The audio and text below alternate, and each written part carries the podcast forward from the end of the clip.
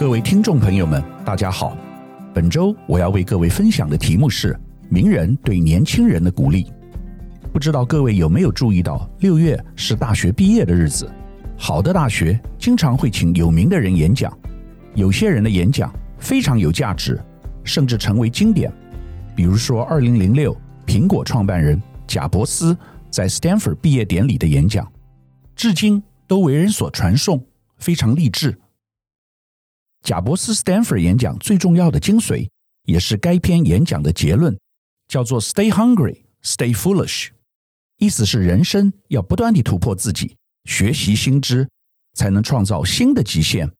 而这正是贾伯斯人生的写照，以及他之所以能够打造出苹果传奇的重要精神。贾伯斯演讲的重点是每个人要做自己喜欢的事，人生是为自己而活。不是为别人而活。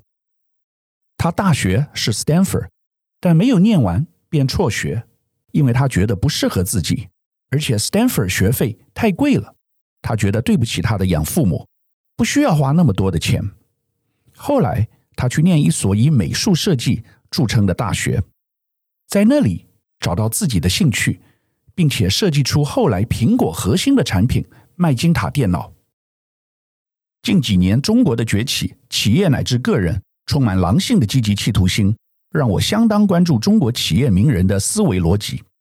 今天，我汇整了自去年到今年几则相当值得与大家分享的名人演讲内容精髓，虽不一定都是针对毕业典礼的致辞，但都是在非常重要的场合发表的言谈。我认为，不只对年轻人有意义，相信对于各行各业、各年龄层都是值得参考。能够有所受用体悟的。中国大陆北京大学去年新上任的校长王恩歌，向学生提出十句话，在学校引起热议，不少学生将他视为是新的校训。第一句话：结交两个朋友，一个是图书馆，一个是运动场。到运动场锻炼身体，强健体魄；到图书馆博览群书，不断的充电、蓄电、放电。第二句话，培养两种功夫，一个是本分，一个是本事。做人靠本分，做事靠本事，靠两本起家靠得住。第三句话，乐于吃两样东西，一个是吃亏，一个是吃苦。做人不怕吃亏，做事不怕吃苦。吃亏是福，吃苦是福。现在的年轻人。比较强调自我，所以这两样东西很重要。第四句话，具备两种力量，一种是思想的力量，一种是利剑的力量。思想的力量往往战胜利剑的力量，这是拿破仑的名言。一个人的思想走多远，他就有可能走多远。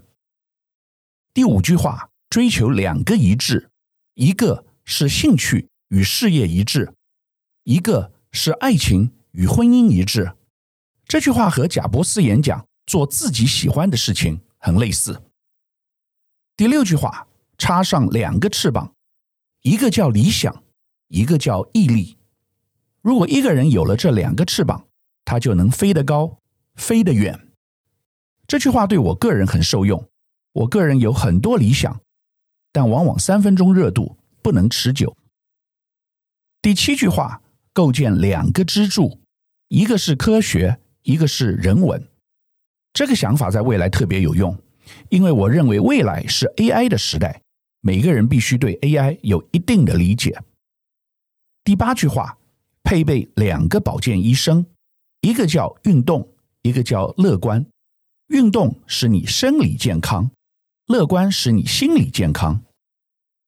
第九句话，记住两个秘诀。健康的秘诀在早上，成功的秘诀在晚上。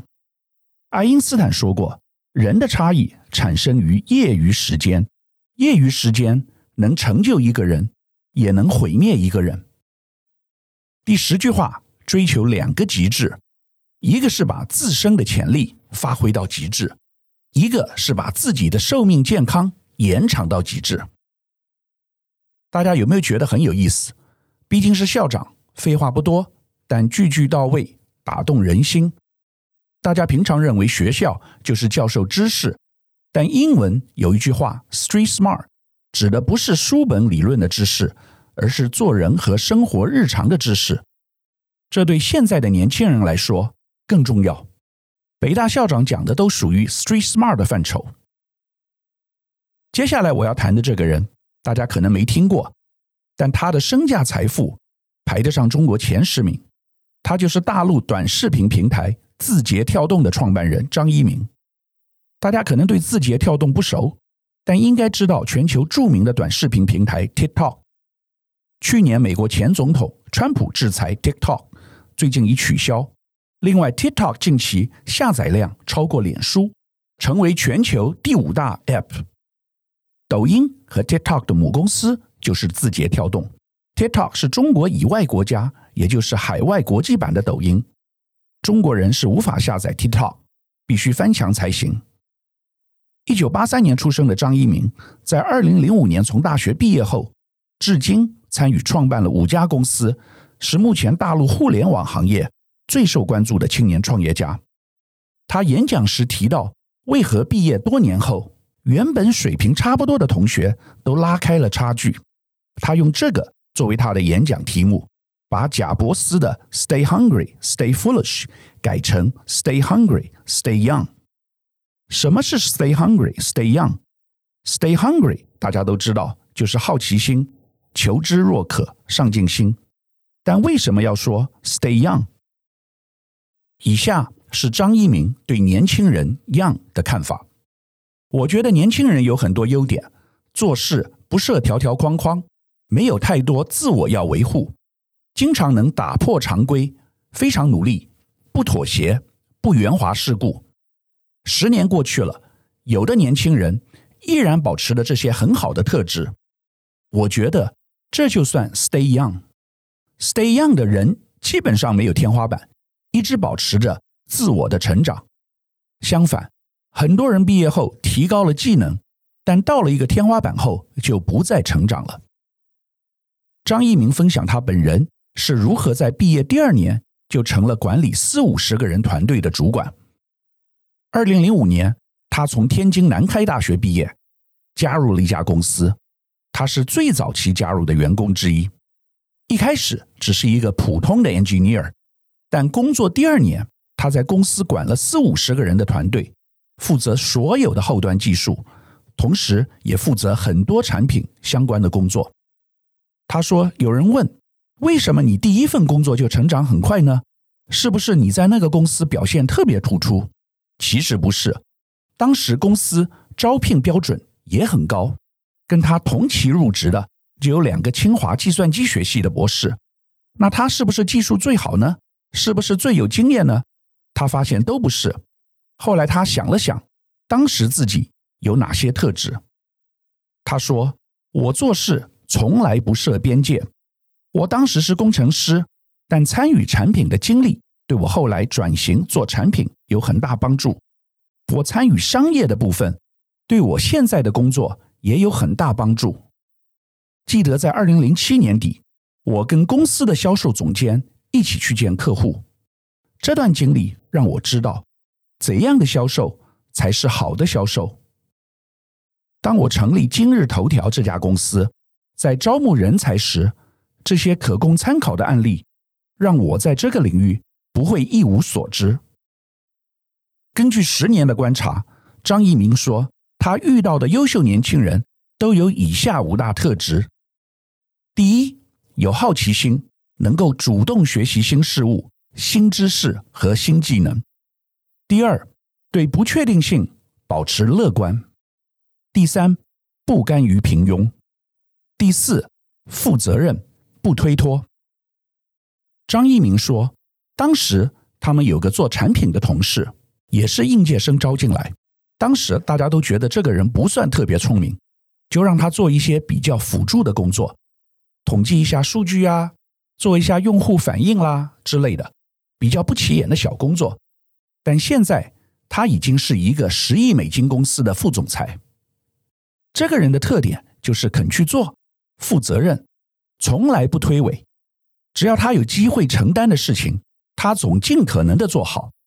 每次也不算做得特别好，但公司总是会给他反馈。他去了这家新公司后，从一个用户量不到十万的边缘频道负责起来，把这个频道越做越好。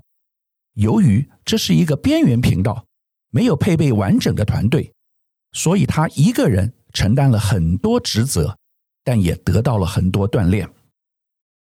第五点，对重要的事情要有判断力。对于选什么专业、选什么公司、选什么职业、选什么发展路径，自己要有判断力，不要被短期选择而左右。大部分名校的毕业生愿意去外企，不愿意去新兴的公司。二零零六、零七年，很多张一鸣的师弟师妹问他职业选择，他都建议他们去百度，不要去 IBM、微软。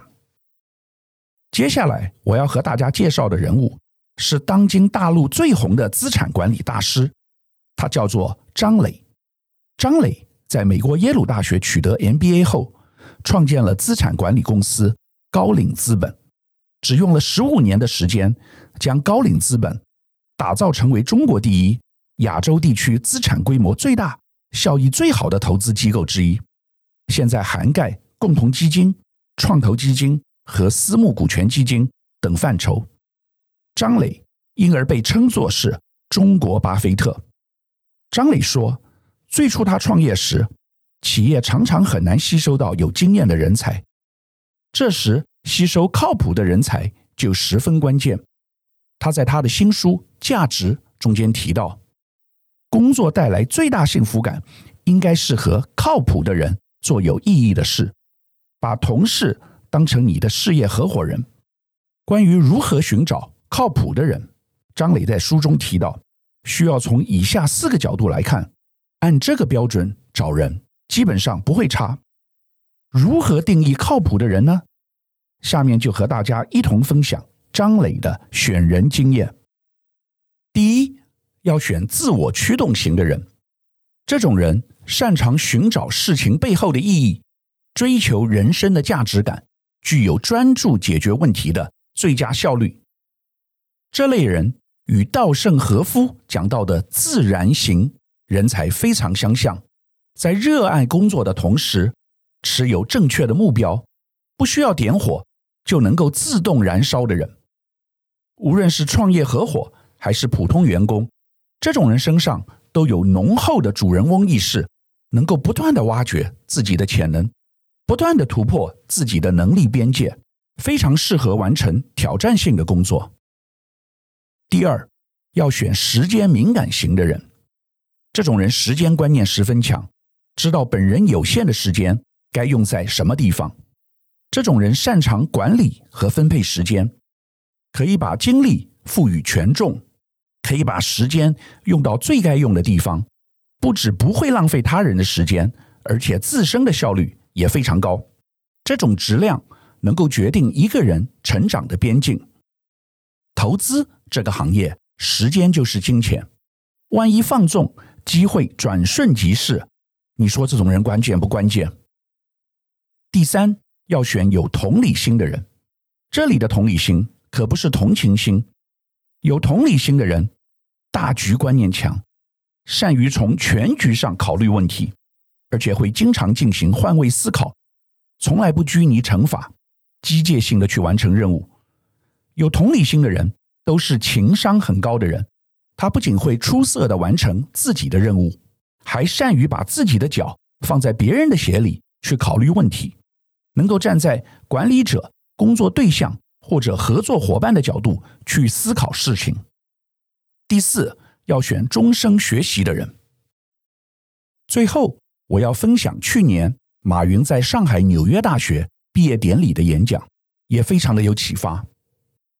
面对世界的不安，与其担忧，不如行动。今天的麻烦。是你们这代年轻人最大的机遇，也是你们为世界能够创造价值的真正机会。我想，二十一世纪的毕业生抓住机遇，创造未来，我们需要三观，也就是全球观、未来观，还有全局观。我们也需要三商，需要有 IQ，也就是智商；EQ，情商，还需要 LQ，爱商。L 代表 Love。全球观不一定要懂外语，但一定要尊重和理解不同的文化。人和人，国家和国家，没有一个是一样的，肯定是不同的，而且永远会不同下去。今天世界的问题，就是看到了太多彼此之间不同和分歧。看到不同没有什么了不起，真正了不起的是看到了不同，依然相信我们的同，依然能够放下分歧，共同前行。全局观是站在他人的位置上看问题。IT 时代的思想是以我为主，让自己变得更强大。我们比拼的是肌肉，而 DT 数据时代的思想是以利他为主。只有让别人好，我才能变得更好。比拼的是智慧。上个世纪，重要的是我怎么想，而这个世纪，二十一世纪，别人怎么想变得非常重要。所以，我们也一定要有未来观，感恩昨天，改变今天，相信明天。未来没有专家，因为谁也没有想到过未来。预测未来最好的办法就是去创造未来。我们永远要站在未来去思考问题，我们要解决的是未来的问题，而不是过去的问题。我们更加不应该用过去的方法去解决未来的问题。面对未来的年轻人，我们需要有三种商：智商、情商和爱商。IQ 高的人不太容易失败，EQ 高的人机会会很多。但只有 LQ 高的人才能受人尊重。未来，机器可能会取代人类很多工作，但是机器只有晶片，没有心；人类有爱，这是机器不可能取代人类的。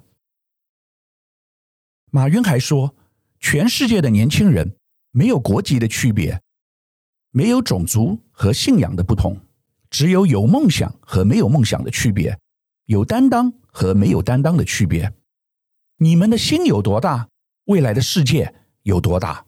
你们是怎样的人，未来的世界就会变成怎么样的世界。你们相信未来，我们选择相信你们。